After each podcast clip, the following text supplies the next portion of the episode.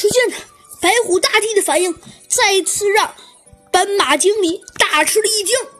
只见呢，白虎大帝却无所谓的摆了摆手，说道：“哦，没事你想吃，你想吃荤菜对吗？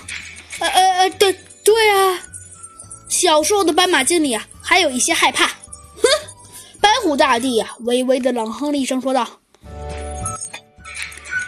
你吃，你吃荤菜，那我也吃。哎哎，什么？”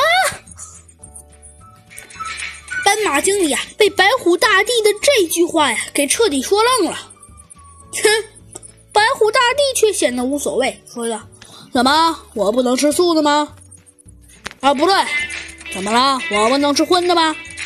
那可是荤荤荤荤的，里面有有有有菜呀！哼，有菜又怎么样？白虎大帝啊，不屑的撇了撇手，说道：“好了好了，快去拿吧。”呃呃呃，好好的，我我我这这这就去。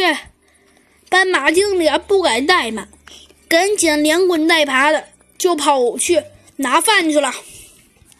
大家想一想。没想到小时候的白虎大帝居然这样。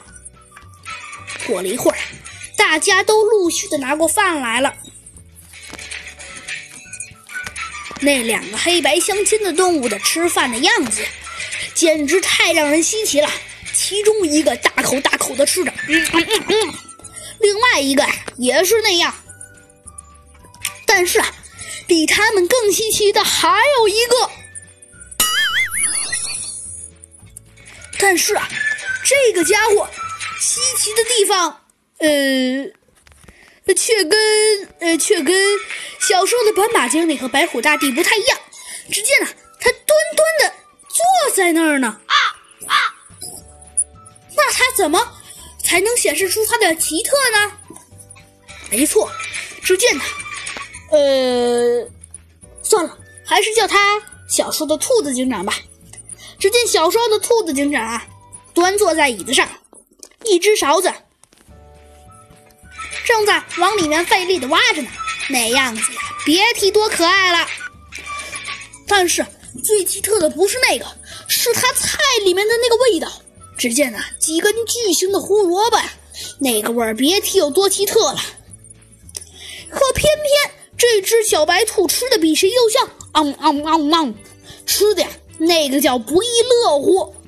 虽说他的吃饭引起了很多人的注意，但是啊，这只毛茸茸的小兔子就好像旁若无人似的，继续的好端端的吃着。